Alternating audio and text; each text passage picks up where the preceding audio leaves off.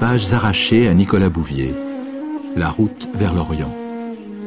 Texte choisi et présenté par Laurent Martin. Une réalisation de Michel Sidorov.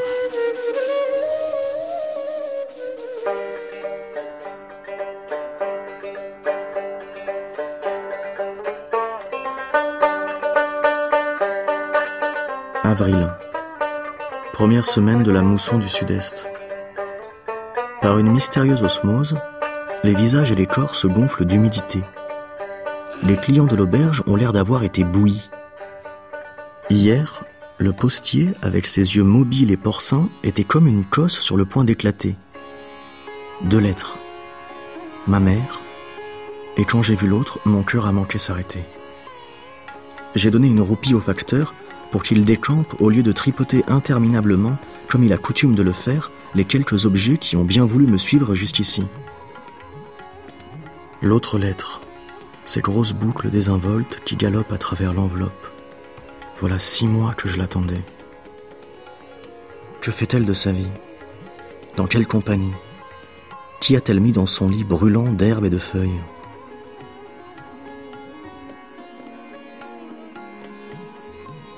Nous retrouverons-nous l'an prochain en Californie, où Harper's Magazine m'a offert du travail? C'est une lettre épaisse qui contient un petit objet dur. Je n'ai pas osé l'ouvrir avant d'avoir essayé de faire basculer la journée en ma faveur.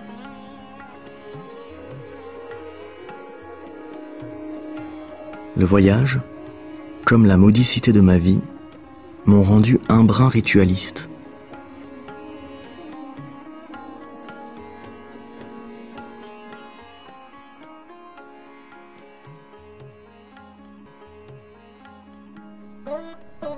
Raser, doucher, balayer ma chambre comme un moinillon faisant ménage dans sa cellule avant d'ouvrir son missel.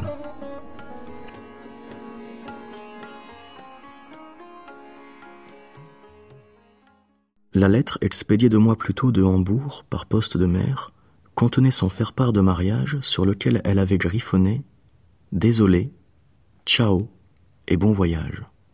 Et un poisson d'or. Je suis poisson long comme l'ongle du petit doigt. Deux ans déjà. Dieu comme le temps passe.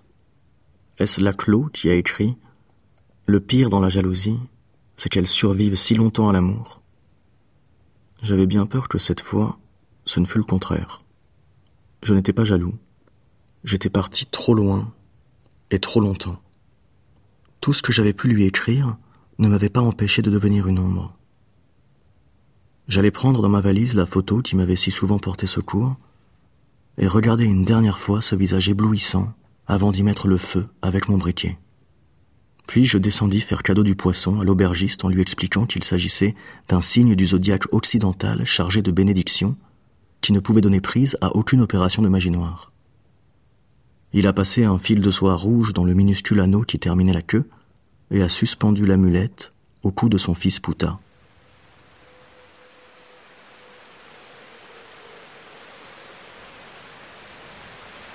Désolé.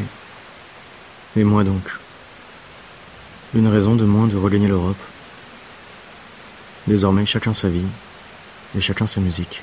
Pour quelque temps, la mienne ne serait qu'un grincement. Chacun sa guerre aussi. La mienne, qui ne serait jamais gagnée, n'en serait pas facilitée.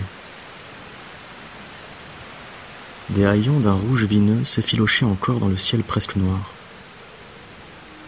c'en était bientôt fini de la grande débandade des couleurs. Moi aussi, j'étais comme un général en déroute dont les armées auraient, dans le temps d'un éclair, mystérieusement fondu.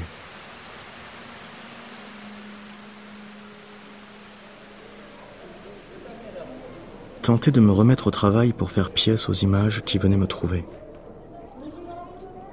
Si l'on savait à quoi on s'expose, on n'oserait jamais être vraiment heureux. En reprenant l'Ancien Testament, suis tombé sur ces trois mots. Jacob demeura seul. Et encore, la hanche déboîtée pour avoir lutté avec l'ange. Pas l'ombre d'un ange ici. Je m'en tire mieux que lui. Ressaisis-toi, Caliban. Réveille-toi, gribouille avec tous tes trajets, tes projets, cette marotte d'aller et venir, de changer d'horizon toujours. Ce que tu n'as jamais cessé de chercher est peut-être ici, maintenant, dans cette chambre torride, à portée de ta main, tapis dans le noir et seulement dans le noir.